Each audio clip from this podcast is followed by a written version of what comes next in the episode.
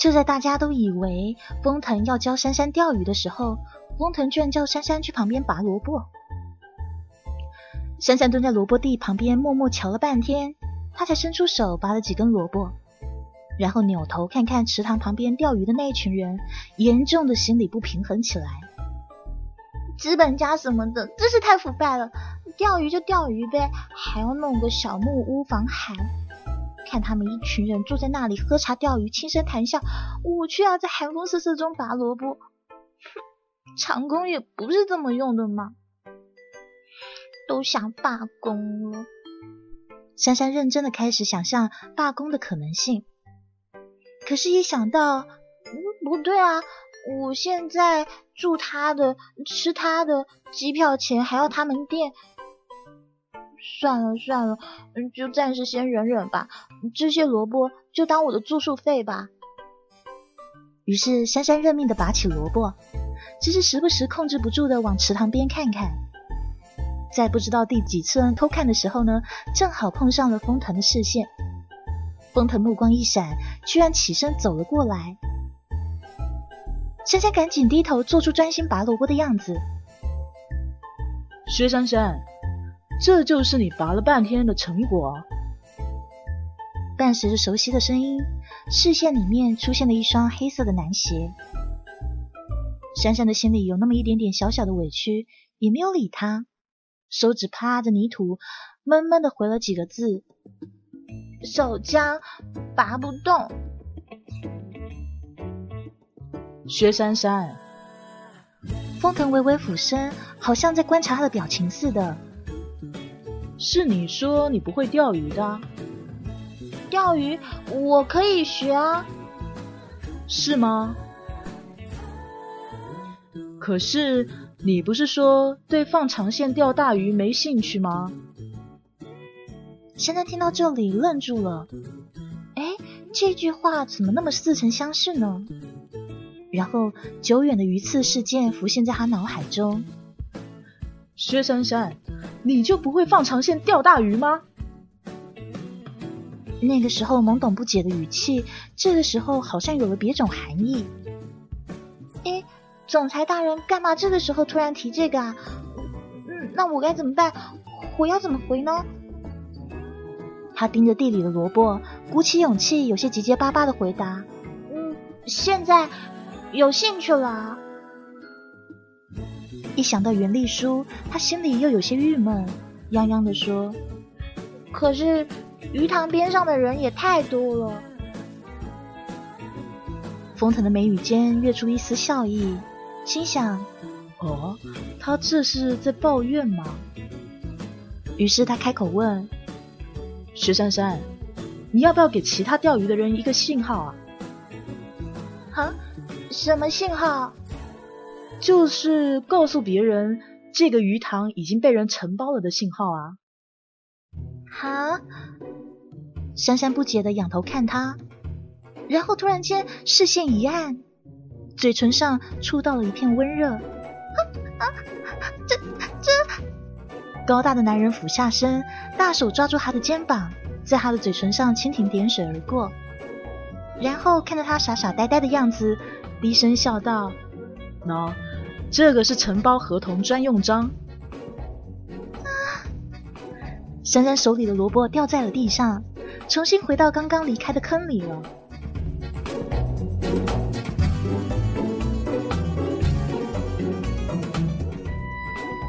珊珊最后还是没有去钓鱼，而是蹲在萝卜地里，麻木的把了一堆萝卜，满满的装了两筐。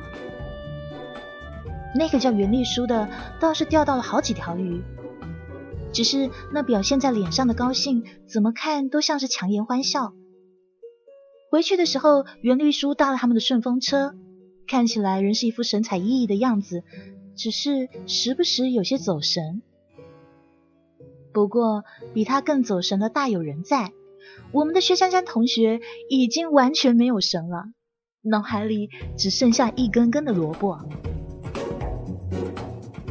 这种状况甚至延续到了年夜饭。那丰盛的豪门夜宴呐，吃到嘴里居然都是萝卜的味道。不过，这也不能怪珊珊呐。你想，任何一个在萝卜地里丢掉初吻的不幸女孩，都不会这么快变回正常人的。后来，直到风月说要回家，珊珊才回过神来，下意识的拉住风月：“你晚上不住这里呀？”“嗯，我以前是住的，可今年哥哥不是有你陪了吗？”风月笑眯眯的说。我们晚上七点多的飞机飞到延青家，东西都还没有收拾好呢。那那，珊珊不知道说什么了，突然产生了一种，我干脆今晚打包去飞机场过夜好了。风月眨眨眼，过得愉快哟。什么嘛，会愉快才怪呢，明明就是紧张死了，好不好？可是，当佣人们收拾好饭桌，纷纷回家，偌大的房子里只剩下他们两个人。珊珊的心里竟然慢慢浮起一些类似心酸的情绪过来。大年夜的，身边居然一个亲人都没有。就算是 BOSS 这样非人类的人类，他也会觉得寂寞吧？这样一想，独处的紧张倒是少了很多。珊珊奇奇爱爱的主动开口问说：“晚上我们干什么呀？”你想干什么？啊！珊珊想了半天说：“看春晚。”封腾很无语的望了他一眼，然后两个人就去客厅，打开了电视机，等着看春晚。珊珊看看壁钟，嗯。很好，已经七点四十五分了，还有十五分钟，春晚就开始了。只要顺顺利利的度过这十五分钟，春晚开始后就不会显得很傻很尴尬，不知道要说啥了。啊，这个世界上有春晚真是太好了。他轻松的向厨房方向走去，我去弄点水果。在厨房磨蹭了半天，珊珊算好时间，准时的端了满满的两盘水果回来。水果来了，可是风腾却没有动。他坐在沙发里，低垂着眼，目光落在手中的手机上。薛珊珊，我刚刚收到一条短信。啊？珊珊有点不明白，他为什么要跟自己说收到条短信？有个人祝我新年快乐。珊珊还是有点茫然，祝他新年快乐，这很正常吧？拍拍 boss 马屁什么的，啊哎，等等，他好像忘记了什么。直到封腾吐出了两个字：“是你。”珊珊终于想起来了，他把水果盘放在茶几上，垂头丧气的接受 boss 大人的询问：“你的手机不是掉了吗？”那个是手机定时软件。什么时候定时的？前几天，工藤顿了顿，你给所有的人都发了这个？没有，珊珊更小声了，就你一个。封腾点了点头，不再说话了。电视里春晚已经正式开始了，珊珊盯着电视机，心里一片乱糟糟，好像有一种现行犯被抓的感觉。忽然，啪一下，封腾关掉了电视，客厅里顿时一下静的，连一根针落下都可以听见。薛珊珊，这是欲擒故纵吗？那你呢？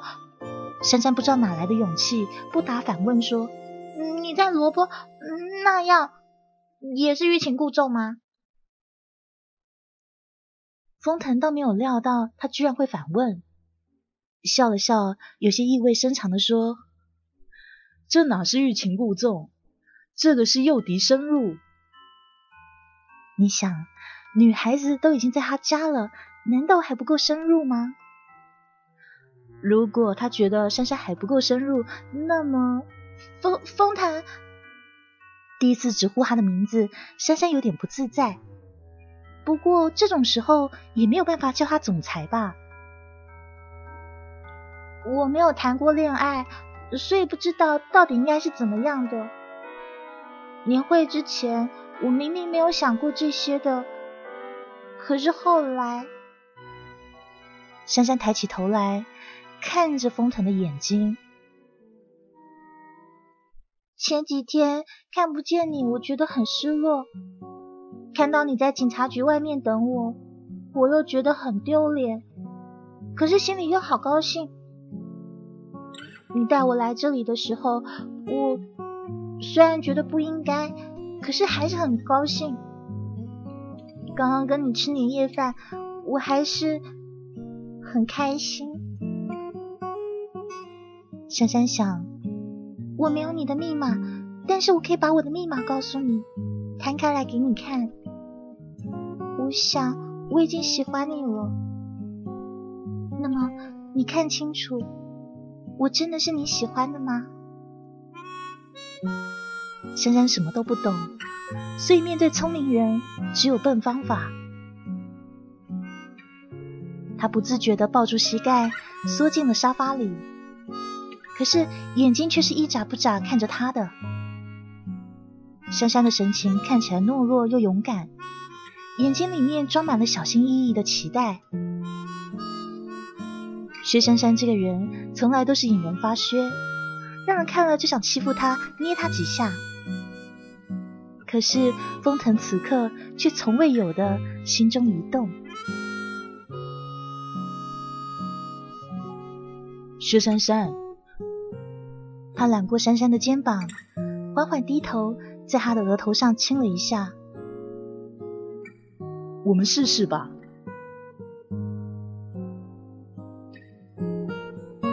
那个夜晚，在封腾说那句“试试吧”之后，一切就显得有些不再真实。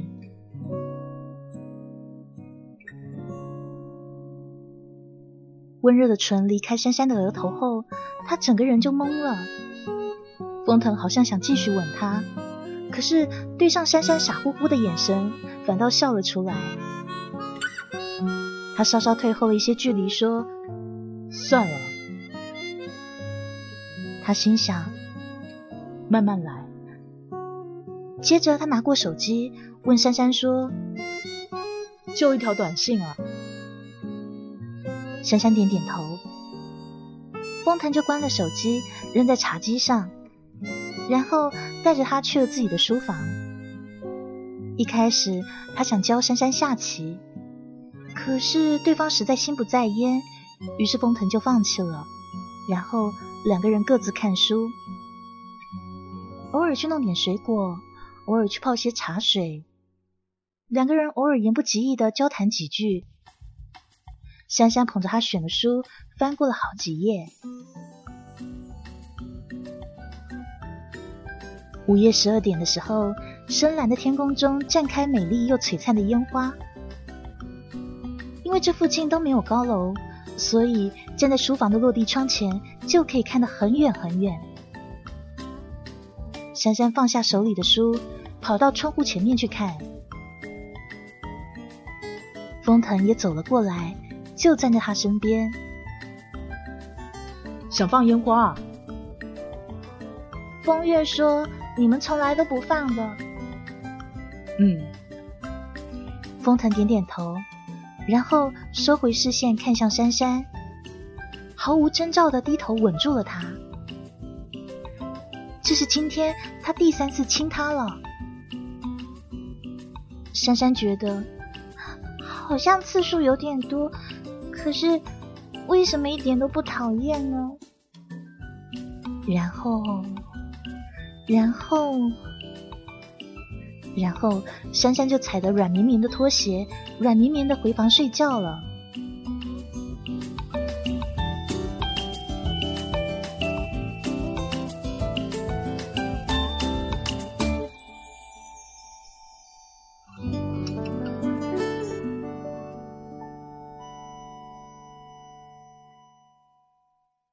年初一一大早，珊珊仍踩着软绵绵的脚步去楼下餐厅吃早餐。在楼梯上遇见了喜气洋洋的小猪，小猪笑眯眯的对他说：“薛小姐，新年好！新年好！”小猪乐滋滋的说：“薛小姐，赶紧去吃早餐吧，风先生在呢，正好拿红包啊。红包？珊珊瞬间清醒了，她惊喜的说：“啊，我也有吗？肯定有啊！风先生每年年初一都会给我们发红包。薛小姐，你怎么可能没有呢？”小猪意思是，他们、你们关系是如此不一般，红包自然会更大大的有，厚厚的有的。但是听在珊珊耳里，她的思维却是：对吼。我也是 boss 大人的员工啊，当然要有红包了。然后他顿时脚步也不绵软了，欢快的走向餐厅。等他到的时候，发红包活动貌似已经解散了。客厅里面只有 boss 大人和管家在。封腾好像在跟管家交代什么事情。看到珊珊出现在餐厅门口，他点头说：“珊珊，过来。”珊珊连忙奔过去，眼神不自觉的调整到小狗渴望肉骨头的模式。风腾被他闪闪发光的眼睛噎了一下，顿了一下才问：“你家里都有什么人啊？”啊，家庭调查吗？珊珊一口气把直系亲属报了一遍，就是爸爸妈妈、爷爷奶奶、外公外婆，还有伯伯叔叔两个阿姨，每家一个孩子，就这样。嗯。然后风腾对管家说：“准备一下。”管家王博点头，领命而去。珊珊愣愣的问：“准备准备什么啊？”“你不用管。”哦。珊珊觉得多半不关自己的事，所以也就没再追问了。封腾坐下来用早餐，他说。机票已经订好了，一会儿我有事，让小张送你去机场。等到了机场，司机小张从后备箱里拖出两大箱子东西的时候，珊珊才明白，封腾说的“准备一下”是准备了什么。老板吩咐，这些是给薛小姐家人准备的年礼。哈，年礼什么的，波斯大人他也太周到了吧！想着年礼中蕴含的暧昧含义，珊珊心里面又是纠结又是荡漾。看着那体积不小的箱子，她开始发愁，要怎么样把它们弄回去。关键是，哎，我要怎么跟长辈们说呢？嗯，boss 的礼物肯定不便宜，我要怎么解释这些东西是怎么来的呢？小张热情的帮他 check in，办托运行李什么的。于是珊珊只好什么都不干，在后头跟着。最后进安检门之前，小张又给了他一个小盒子。薛小姐，老板说让你这段时间暂时用他的旧手机。珊珊呆了一下，打开盒子看，果然是一款男士的手机。等他独自坐在候机室的时候，他才有功夫仔细看看手机。那手机还很新，但是的确有用过的痕迹。他翻了下电话簿，里面只有一个人，也就是 boss 大人的号码。他盯着看了一会儿，忍不住拿着手机走到落地窗前，打电话给风腾。那头的人接起就说：“到了。”啊，我在候机室了，看到你给我家人准备的东西了，还有手机。嗯，谢谢就不用了。谁说我要谢谢了？这么多东西很难拿，好不好？电话那头一笑，小张没跟你说那边会有人接你吗？珊珊愣住了，忽然觉得有点不自在起来。你不要这样子，我不习惯。会习惯的。好了，珊珊，新年快乐。飞机达到省会城市的时间是下午。下了飞机，果然出口有人等着，是一个姓李的年轻男人，自我介绍说他是丰腾集团在这边分公司的行政。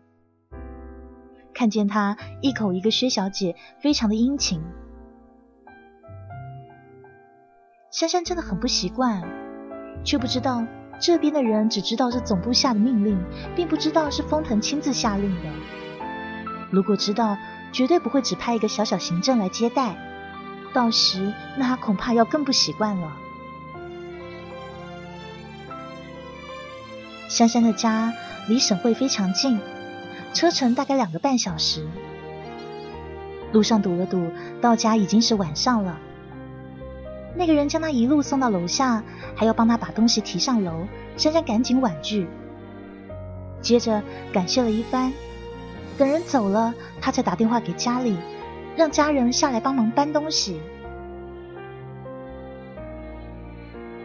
这一路上，珊珊就像在云里雾里，她觉得一切都那么不真实。直到此刻，看着自己从小一路长大的地方，才终于有了脚踏实地的感觉。他深深的吸了一口气，凛冽的空气深深吸入体内，驱散了一丝混沌。薛爸薛妈下来看到他，当然少不了一通埋怨，怪他弄那么多麻烦事，多花机票钱。一看到两个大箱子，他们俩先吓了一跳，等知道是礼物，又开始埋怨珊珊乱买东西。珊珊老习惯爸妈这种责怪式的关心了，笑嘻嘻的听着。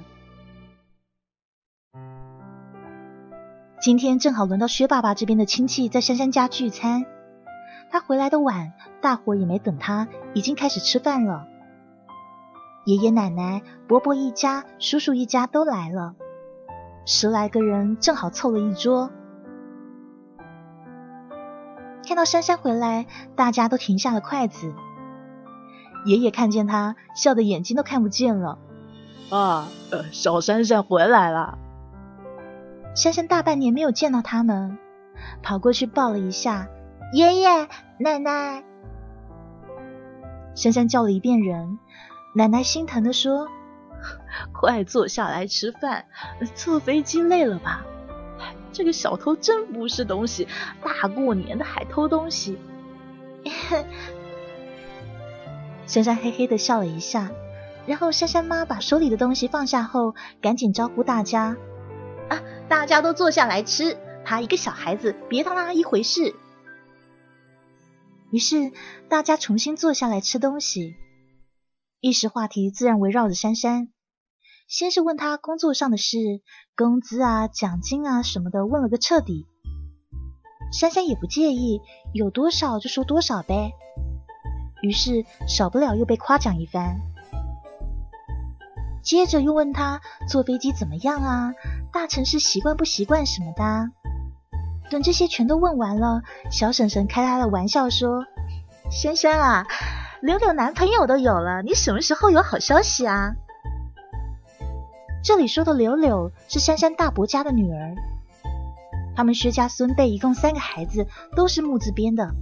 柳柳啊，珊珊啊，还有小叔的儿子薛彤彤啊，柳柳也，这个“也”字都到嘴边了，珊珊硬是活生生的把这个字又咽了下去，艰难的说：“柳柳有男朋友啦。”好在大伙没有听出什么来，然后他听到大伯母得意的说：“ 是啊，珊珊，明年我们家柳柳呢也要去上海工作了。”哎呀，这下我们薛家两个姑娘都有本事去大城市工作，你爷爷啊又更开心了。大伯母一直觉得自己的女儿薛柳柳才是薛家三个孩子里面最优秀的，结果谁知道薛珊珊先去了上海工作，亲戚们全都说珊珊有出息，于是大伯母一口气憋了好久，今天才吐出来。珊珊心直口快的说。那好呀，我正好要重租房子呢，干脆柳柳跟我一块住。他话刚说完，就被薛妈妈一筷子敲在头上。你这个傻孩子啊，你姐姐还用得着跟你租房子吗？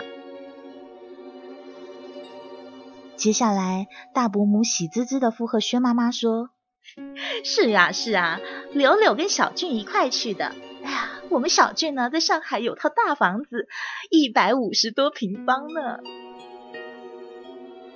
柳柳默不作声的帮他妈妈夹菜。珊珊看了柳柳一眼，默默的同情一下。其实她这个柳柳堂姐长得非常漂亮，人又聪明，所以从小到大就被大伯母拿去比较啊炫耀。可是偏偏柳柳自己是一个沉稳低调的个性，所以被搞得非常痛苦，而且还不能抗议，因为柳柳不是大伯母亲生的，是大伯母从她一个生了女儿又不要的亲戚那领养过来的。别人领养了孩子啊，生怕孩子知道自己不是亲生的，都藏着掖着。可他这大伯母却是反着来的，生怕女儿将来不孝顺似的，从小就对他说：“要不是我领养了你，你现在跟着你爹妈看过什么日子？”薛六六本来就是一个乖巧文静的性格，遇上这样的养母，自然是越来越文静了。小叔叔正在上高一的儿子薛彤彤坐在珊珊旁边，在珊珊耳边咬耳朵。珊珊姐，你知道刘刘姐的男朋友是谁吗？啊，谁啊？就是他单位老板的儿子啊！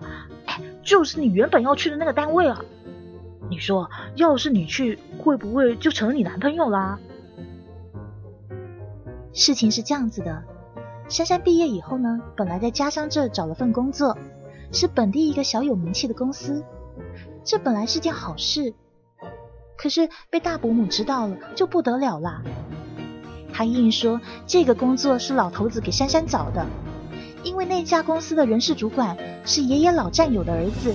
大伯母那时候大喊老头子偏心，不把柳柳当亲孙女什么的，弄得整家人都不安宁。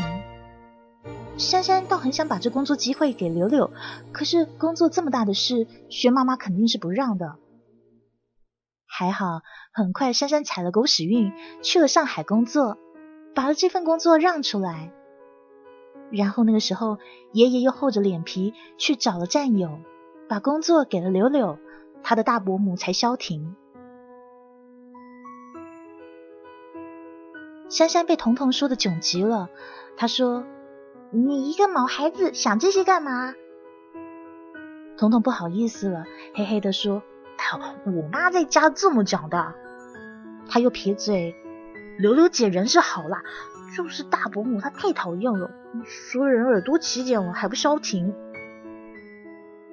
珊珊夹给他一筷子猪耳朵，说：“来补补耳朵。” 姐，你那两大箱子里面是啥？是不是给我带的礼物啊？哦，对哦，还有给大家的礼物哦。珊珊想起封腾的礼物，饭都没有心思吃了，匆匆的找来剪刀开箱子。大家也好奇的等着看到底里面装了什么东西。然而，珊珊满怀期待的打开箱子，顿时却吓傻了眼。哎，这个是一袋萝卜。然后全屋子的人都哑了，大伯母开始笑了。哎呦，这些萝卜有多好吃啊！珊珊，你大老远的带这些回来啊？屋子里面的人都笑个不停。珊珊实在窘极了，她只好说：“呃，这种萝卜就是很好吃的，特别甜，我带回来特地给大家吃的。”波斯大人到底在干嘛？难道是因为萝卜是我拔的，就给我带回来了吗？还是因为这些萝卜有纪念意义呢？哎呦，反正他一定是故意的。还好，萝卜下面都是正常的礼物了。不过这个正常，也许是对 BOSS 家而言的。珊珊说不出那些给长辈的礼物到底值多少钱，但是送给小辈的礼物。统一是最新出的 iPad 二，珊珊还知道价格的，所以她有点吓住了。这个时候，大伯母的脸上开始有些酸了。薛妈妈的脸上虽然笑，但是心里却着急了。她心想：哎呦，我女儿赚多少钱，我最清楚了。哎，这些东西该不会花她几个月工资吧？哎呀呀呀，花这么多钱，那该怎么办呢？只有珊珊的爷爷奶奶不太懂行情，心里最是高兴。哦，还有薛彤彤，拿着 iPad 二简直要飞起来了。他急切的拆着包装，一边拆一边说：“珊珊姐，你是去抢银行啦？”珊珊只好急中生智的来说：“呃，其实是这样的，这个 iPad 是是山寨，你不要看它做的很像，其实是假的啦，很便宜，两呃一千块都不要。而且呢，今年公司效益好，年终奖很多的。”讲是这样讲，其实珊珊都快要哭出来了。boss 大人送我一箱萝卜，手机也说是借我的，我就不觉得不好意思收吗？可是怎么给我家里人送那么贵的东西呢？奶奶欢喜的说：“ 我们家珊珊呐会赚大钱了。不过你这孩子啊，下回别买那么多东西。”这些营养品很贵吧？年终奖再多也可不能这么花啊！营养品啊！珊珊做贼心虚的说：“其实是同事家做这个 批发价，批发价。”他一边说，心里一边想：说 boss 大人是我同事，好像也没错。于是他心头又不禁甜滋滋的了。大伯母立刻接上了话：“哦，原来是批发的。哎呀，珊珊啊，这些都是营养品，要吃进肚子里的东西啊，你可别买错了。”这话明着是关心，暗着却是说珊珊买的恐怕是假货了。珊珊早就习惯大伯母这样说话了，也没生气。大伯母，你放心吃吧。我同事自己每天都吃呢，绝对绝对不会有问题的。再说啊，现在商店里暴利着呢，一百块进的东西啊，敢卖一千块钱，其实成本根本没有那么高啦。哎呀，毕竟是大城市待过的，还是珊珊精明啊。我们家柳柳跟小俊呢，就只知道从商店里买。哎，虽然吃的肯放心，可是啊，那还真的贵呢。大家二十几年都忍下来了，自然不会在今天因为柳柳妈这个样子就吃不下饭。年初一的晚饭还是热热闹闹的吃完，女人们收拾碗筷准备开麻将桌，最后两个女孩留在厨房里洗切水果。珊珊，你别生我妈的气了。薛柳柳轻声的跟珊珊道歉。珊珊说：“我没有生气啊。”柳柳笑了笑。精致的眉目稍稍舒展了些。珊珊自己刚刚有男朋友，也特别关心柳柳。姐，你怎么突然会想去上海啊？柳柳轻声轻气的说：“就他说想要去上海发展，不想靠家里。”哦，姐，你这男朋友是怎么样的？你你喜欢他吗？珊珊会这么问。是因为从头到尾你没看到柳柳露出多么开心的神色，这实在不像一个谈恋爱中的人啊！柳柳低头洗水果，过了一会儿说：“反正也没有什么不喜欢，妈高兴就好了。”水果端出去的时候，大人们已经在打麻将了。珊珊看了一会儿，就溜去了陆双宜家。寒冬的夜晚非常冷，深蓝色的天空中飘散雪花。走在街道上，迎着小雪，踩着冰雪，听着鞋底发出嘎吱嘎吱的声音。珊珊忽然就想给风腾打电话了，但是，嗯，现在打好吗？我才刚回家几个小时，就想打给他了。不对不对，我要克制啊，一定要克制。他一路念叨着克制克制，然后很快到他最好朋友陆双怡的家。双怡的家跟他家很近，只隔了一条街，是一楼一底的老房子。底下陆爸爸自己开了个蛋糕店，生意一向很好。珊珊进了双怡家门，才喊人送上小礼物，就被双怡拖进房间。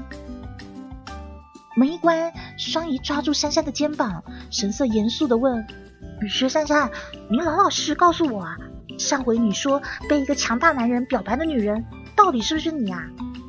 哈，珊珊顿时心虚了。陆双怡察言观色，激动了。哎呦呦呦，真的是啊！我后来越想越不对，你这么瓷钝的人哦，没事问我这个干嘛？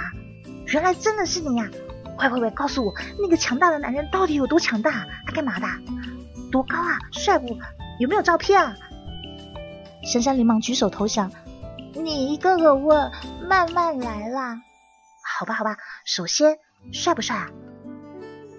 珊珊微笑点点头。双怡星星眼了。哎，手机里照片给我看看。没照片。没照片？我才不相信。手机拿过来，我自个看。说着，已经从珊珊口袋里掏出了手机。一到手，陆双怡就觉得不对。哎，你手机换了？这是他的。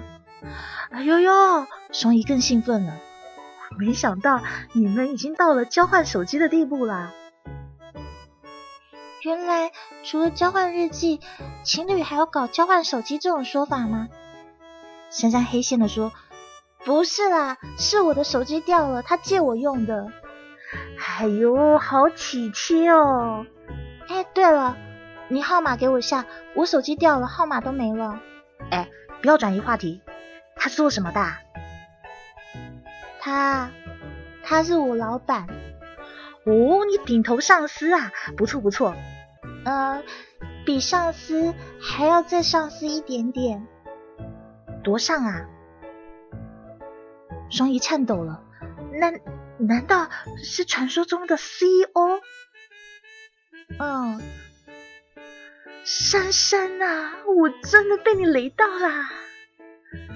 过了一会儿，双怡回过神说：“哎呦，身份不重要啦，我是不会因为他有钱就歧视他的啦。最重要的是爱情的过程啊！哎，你说，你说，你们是怎么样在一起的？”其实我也比较茫然，哎，那总有个转折点吧？是谁捅破那一层窗户纸？谁先表白的？呃，应该算是他吧。珊珊决定把大年夜那晚自己的表白通通忘记。哇哦！双怡捧着脸梦幻了。喂喂喂，那你有什么感觉啊？感觉，嗯。珊珊想到上次陆双怡说那个金卡的比喻，就像在路上走着走着，突然捡到了一百块，一定很惊喜吧？飞来横财啊！那个我会先怀疑那是不是假钞来着？啊？也许是因为写小说的缘故，陆双怡有着和外表不一致的心细如发。他敏感的察觉到一丝异样。喂，珊珊，你该不会觉得他欺骗你感情吧？当然不是啊，他才不会那么没品。我只是觉得好像一切很不真实啊。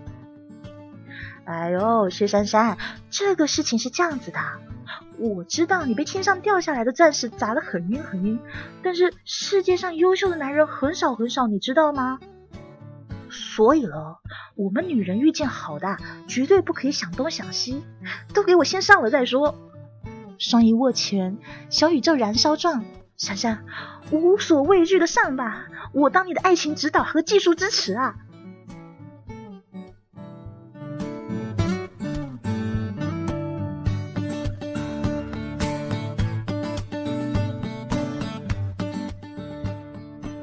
珊珊在家里待到年初七就要回去了。这段期间，总共跟总裁大人通话了四次，他主教两次，boss 大人主教两次。他的主要内容是汇报吃喝，询问对方是否吃喝。boss 大人的主要内容是敲定规程，还有年礼送后客户满意度调查。双方对这几次的通话质量表示满意。在珊珊的家里，陆双怡趴在珊珊的床上，看着她收拾东西。珊珊啊，你搭飞机啊？以前你都不坐火车的吗？珊珊也没说话，默默拿出手机，翻出某条短信给他看。双怡看了看，哦，航空公司发给你的订票信息，你给我看这个干嘛？不是我订的，就前天忽然发我手机上的。哎呦，好霸道啊，控制欲好强啊！双鱼一捧脸，眼睛里的星星多的都快掉出来了。珊珊闭上嘴巴，决定不告诉他短信之后还有某人控制欲更强的电话，勒令他下飞机以后不准乱跑，必须在机场等他的航班落地。双姨花痴了一会儿，继续问：“哎，我问你啊，回去以后有什么打算啊？”“，就先还他机票钱呗。”珊珊老老实实说出自己的想法。他的好友双翼听了以后，好想撞墙，黑线的说。喂，你不觉得还钱什么的很煞风景啊？可是我也不能白占人家便宜呀。对不对？这件事是这样的，钱当然要还，可是你不觉得直接还钱这样子很冷冰冰吗？啊？你觉得你们家 boss 那么有钱，会少这二十张纸吗？你不能用其他方式吗？那那要怎么办啊？珊珊傻眼了。被双姨这么一说，她的确觉得拿一叠钱给很有钱的人，好像是很傻的样子啊。你难道不知道，过年之后很快就是嗯嗯情人节吗？你就不会买点东西那时候送人家啊？双姨无奈了，他一个爱情小说家，为嘛会有这么缺乏爱情智商的朋友呢？在他的驱策下，两个人穿戴整齐的出门。直奔本市最高档的商场。去的路上，珊珊一直在凝眉思考什么。双姨以为他在想买什么呢？结果快到商场的时候，珊珊一把抓住他，严肃的说：“双姨，我想过了，我们不能买两千块的。你想啊，两千是我欠他的。”如果只买两千，那就不算礼物了吧？那是还债哎。所以我们买个两千五的吧。双姨无力的瞧他一眼，干净利落的终结对话。薛珊珊，闭嘴！两个女孩在商场里逛了一圈，发现要送男人的礼物真的挺难买的，尤其是封腾这种男人。哎。买钢笔呗，要不要买钢笔？你还可以更老土点吗？那嗯，买皮带？不行，皮带太色情了。哈，我皮带为什么会色情啊？人家说男人送女人衣服就是想脱下她。那你送你家 boss 皮带，你是想干嘛？嘿嘿，我上本书的女主角就是不幸送了皮带。被男主角以此为借口，在第一章就吃掉了。未来双影，你写的是色情小说吧？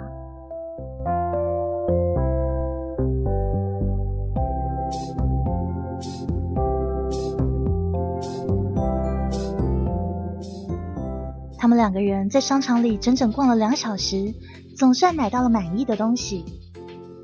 隔天，珊珊带着两人精心挑选的价值二五八零的礼物，登上了回上海的飞机。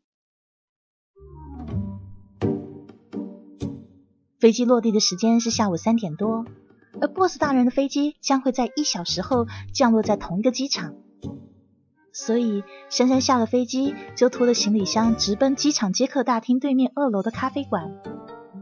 这是 boss 大人命令的，他说要在这等他一起走。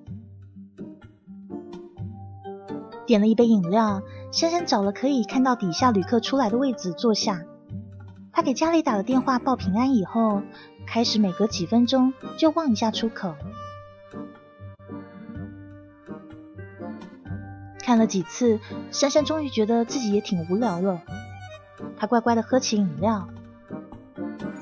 没过多久，又从随身的小包包里拿出了给 BOSS 大人准备好的礼物，在那边把玩。他买的礼物是一对银质的袖扣，暗银色的金属镶嵌着黑色的宝石，侧面是很中国风的镂空，细腻精致的做工带出一种低调又奢华的感觉。珊珊把那一对银质袖扣摊在掌心，心想：这个要怎么给他呢？要等到情人节那一天吗？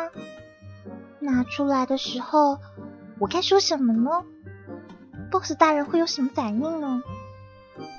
嗯，他趴在桌上，看着手里的袖扣，脑海里各种想象翻腾。渐渐的，珊珊有些犯困起来了。她握紧袖扣，决定闭上眼睛休息一会儿，然后不知不觉就失去意识了。不知道过了多久，朦胧中好像听见对面有轻微的瓷器碰撞的声响。珊珊睡眼朦胧的抬起头，先入眼的是挺拔的黑色衬衫。脑中还不太清醒，他坐直身子，赫然看见 BOSS 大人沉静俊逸的面容。封腾一手握着白瓷杯子，目光停在杂志上。醒了。啊，你什么时候到的？半个小时前。啊，你怎么不打我手机啊？哦，我以为有人会在出口迎接我。我我不小心睡着了。睡得还好吗？还好。那走吧，司机已经到了。风腾放下杯子，拿起大衣和他的行李。哎，买单。买过了。哎，等等啊！珊珊又停住了，着急的在地上找来找去。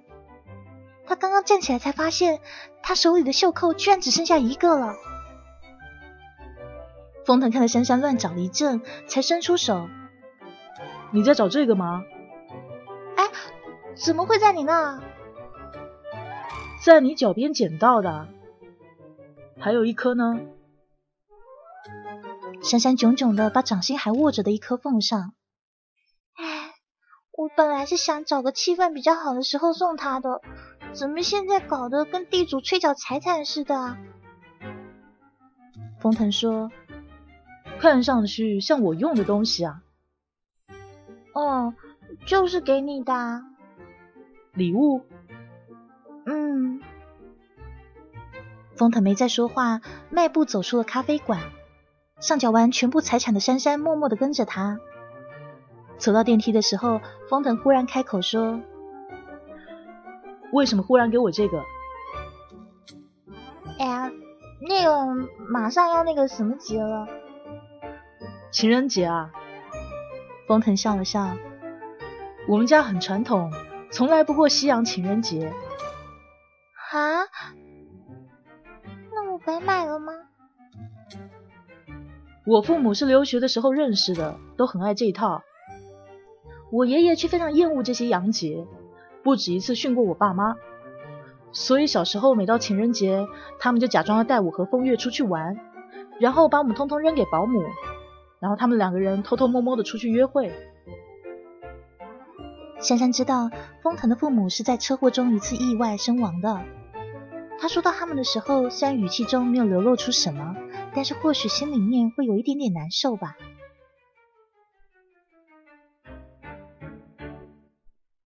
珊珊忽然想握住他的手，很突然的，可是又有点不好意思，但最终还是慢慢的伸过了爪子。不过，当他的手指才接触到对方的手背，就被风腾反手抓住了。虽然说被亲过好几次了，可是大庭广众之下，两个人这样牵的手还是第一回呢。珊珊满心的紧张，满心的醉醉，只好转移自己的注意力，强作镇定的跟他讨论说：“那我们过吗？要不情人节的时候，我们也偷偷摸摸过一下。”封腾转头看了他一眼，握紧了手中有些想逃跑的小手，微微勾了下唇。好，也许是他掌心的温度太灼人，也许是被他一路牵着手的样子太乱人心智了。珊珊直到走到停车场，看见司机，才想起来问：“那我们现在去哪？”先到我市区的住处，你认认门，然后我们出去吃饭。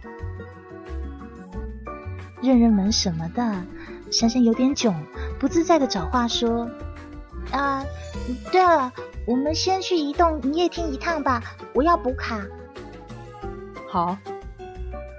封腾抓起被他握起的手，放在嘴边轻轻一吻：“你真麻烦。”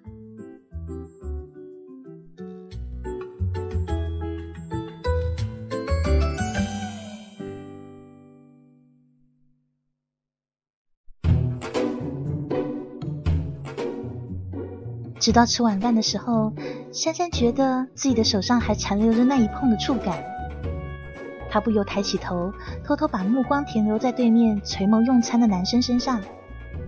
他回家的时候换了一身衣服，自己送他的袖扣已别在了腕间。本来觉得很精致、很闪耀的袖扣，被风腾一旦别上了，就好像黯然失色了一样。看什么？舍不得送给我了？没有没有，珊珊连忙收回目光，讪讪的低头吃东西，然后忽然意识到，哎，这好像是我们真正在一起以后的第一次约会呢。哎呀，无论从哪个角度来看，这都是完美的第一次约会吧。然而，薛珊珊同学毕竟低估了自己。吃完饭，封腾把他送到同学家楼下。风腾停住车，明天早上我来接你。珊珊摆摆手，不用啦，这里地铁过去很方便的。你过来好远哦，还会堵车。封腾市区的住处就在封腾附近，到这边过来等于跑个来回，太折腾了。